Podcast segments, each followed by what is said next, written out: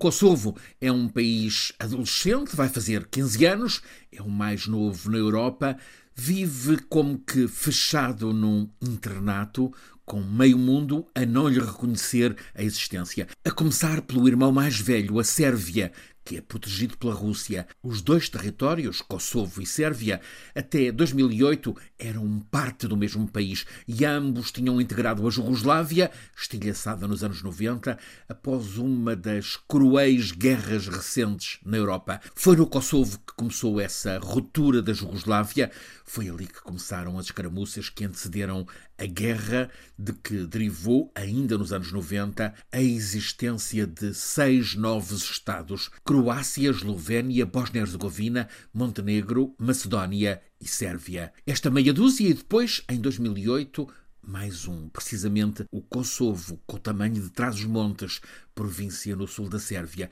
e tal como o território transmontano, sem acesso ao litoral. O Kosovo é o país de quase 2 milhões de pessoas, de maioria albanesa, professam o Islão, dedicam ruas e praças à santa que veneram, filha daquela terra, Madre Teresa de Calcutá. Quiseram a independência, que conseguiram com o apoio da maior parte dos países da NATO, mas com a oposição da Sérvia, que tem uma minoria étnica à volta de 60 mil pessoas no norte kosovar, contíguo à Sérvia. O Kosovo é, assim, um post-scriptum da guerra dos anos 90 na ex-Jugoslávia. A ferida ali ainda não está resolvida e 95 dos países com assento na ONU continuam sem reconhecer a independência do Kosovo. Um dos que não reconhecem é a Espanha, que não quer ver o Kosovo como inspiração independentista para a Catalunha. Lá pela vizinhança, Grécia, Eslováquia, Roménia são três dos países que também não reconhecem o passaporte do Kosovo.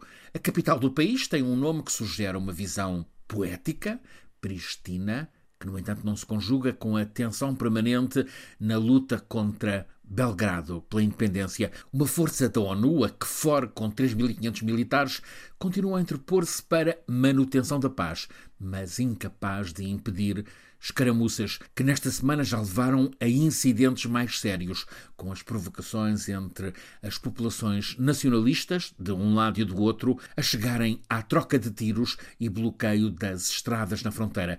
Estes últimos dias estão a ser os de maior tensão, até mesmo bélica, destes últimos anos entre a minoria sérvia e a maioria albanesa. Com o presidente sérvio Vucic a colocar exército e polícia em alerta máximo e com o general-chefe do Estado-Maior sérvio a deslocar-se aos limites fronteiriços isto enquanto a liderança kosovar muçulmana barrou a entrada no dia de Natal ao patriarca ortodoxo, isto depois de já ter imposto que todos os residentes no Kosovo, incluindo os que se proclamam sérvios, tenham cartão de cidadão kosovar e os que têm automóvel que passem a ter obrigatoriamente matrícula kosovar.